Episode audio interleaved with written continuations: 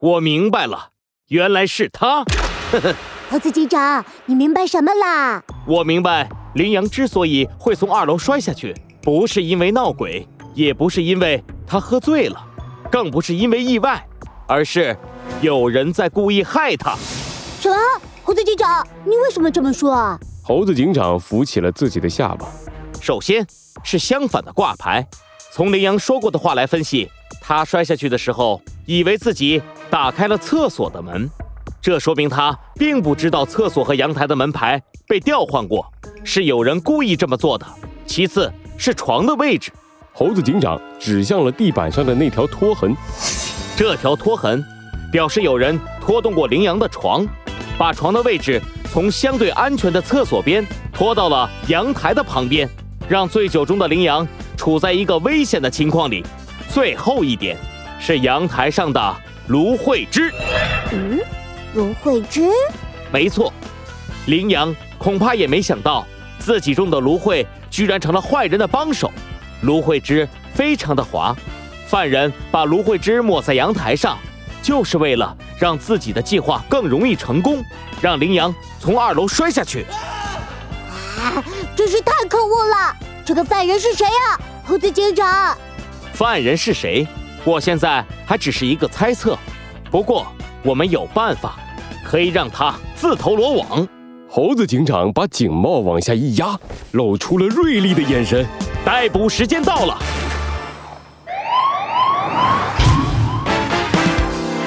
罪恶藏在谜题之下，真相就在推理之后。猴子警长探案记：别墅鬼迷三。藏狐悠闲地走在路上散着步，突然他发现一堆小动物挤在一起。爱凑热闹的藏狐马上也挤了过去，向身边的小动物问道：“哎哎哎哎，你你们这是在干什么呀？”“哎呀，你不知道呀。”听说小鸡墩墩破解出闹鬼事件的真相了啊？什么？这这真的假的呀？哼，管他真的假的，你听听不就知道了。藏狐看着站在前面的小鸡墩墩，一脸的难以置信。不可能！我才不信一只小飞机可以破解我的作案手法。哼，我倒要看看他有什么本事。大家安静，安静。小鸡墩墩把手背在身后，头抬得高高的。今天我小鸡墩墩就要来破解一下别墅闹鬼的真相。大家看好了，其实这件事情很简单。小鸡墩墩的面前放着一套简易的房屋模型，一张床，两个挂着厕所和阳台的牌子的门。看起来和羚羊的房间一模一样。犯人趁藏羚羊睡着之后，悄悄地潜入了羚羊的房间，然后把他的床拖到了这里。小鸡墩墩一伸手，把模型床从厕所的旁边拖到了阳台的旁边。然后，犯人调换了厕所和阳台的牌子。小鸡墩墩把写着厕所和阳台的牌子调换了位置。这样一来，就完成了犯罪现场的布置。喝多了酒的羚羊半夜起来上厕所，他以为自己打开了厕所的门，可实际上他来到了阳台。再加上，小鸡墩墩拿出一片芦荟叶子，撕开叶片，挤出芦荟汁，涂在了房屋模型的阳台上。犯人为了确保羚羊会从二楼摔下去，在阳台上。涂了很多芦荟汁，粘滑的芦荟汁会让来到阳台的羚羊更容易跌倒。这样一来，一场犯罪就完成了。其实根本就没有吓人的鬼魂，只有充满恶意的犯人。小鸡墩墩的每一句话都像一柄重锤，重重地敲在了藏狐的心里。呃，这，呃，这，这怎么可能？呃，全都被他说中了。藏狐的额头上冒出了冷汗。这时，小鸡墩墩又开口了：“暂时我还不知道谁是这个装神弄鬼的家伙。不过，在羚羊的房间里还有这个坏蛋留下的脚印。等会儿，我就要去把这个脚印拍下来，交给警察。”什么？藏狐的背后已经被冷汗浸湿了。不行不行，别紧张，还有机会。只要趁现在，我偷偷把脚印给抹掉，就没人发现是我干的。说干就干，藏狐悄悄地溜出了人群，向着别墅的方向跑去。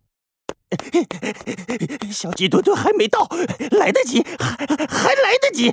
藏狐用最快的速度赶到了别墅，冲到了羚羊的房门口。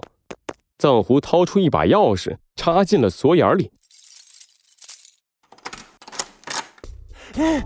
还好，我偷偷配的这把钥匙没有丢掉，我一定不会让警察抓住我的。呃，你，你，你，你怎么会在这里？房门打开的一瞬间，藏狐瞪大了眼睛，他的面前出现了一道穿着蓝色警服的身影。当然是为了等你呀，装神弄鬼的家伙。猴子警长从黑暗里缓缓地走了出来，他伸出食指点向自己的警徽，然后朝着藏狐的方向用力一指：“以正义之名，我宣布，犯人就是你，藏狐。”藏狐失去了全身的力气，一屁股坐到了地上。啊！原来，原来你们早就发现了，是故意在引我过来。没错，第一次碰见你的时候，我就怀疑你了。你为什么出现在羚羊的家里？经过我们的调查，果然你有很大的嫌疑。你想要买下这栋别墅，却被羚羊捷足先登，你就产生了报复羚羊的想法。那个时候，你出现在羚羊的家里，不是来拿东西，而是来销毁证据。猴子警长指向羚羊的床，对着沉默不语的藏狐继续说道：“你趁羚羊睡觉的时候，把羚羊的床推到阳台边，调换了阳台和厕所的门牌。等到羚羊半夜起来上厕所时，他会以为自己还在原来的位置，于是他习惯性的打开了厕所的门，来到了没有护栏的阳台上。再加上你早已磨好的芦荟汁，就让羚羊从二楼摔了下去。”这就是闹鬼事件的真相。猴子警长完美的推理击穿了藏狐的心理防线。藏狐低下了头，无力的说道：“对，全都被你说中了。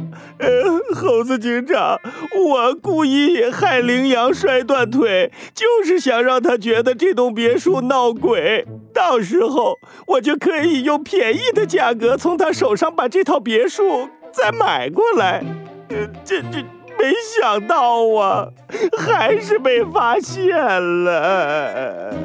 猴子警长给藏狐戴上了手铐。你涉嫌故意伤害，还装神弄鬼，制造恐慌，到监狱里反省你的罪过吧。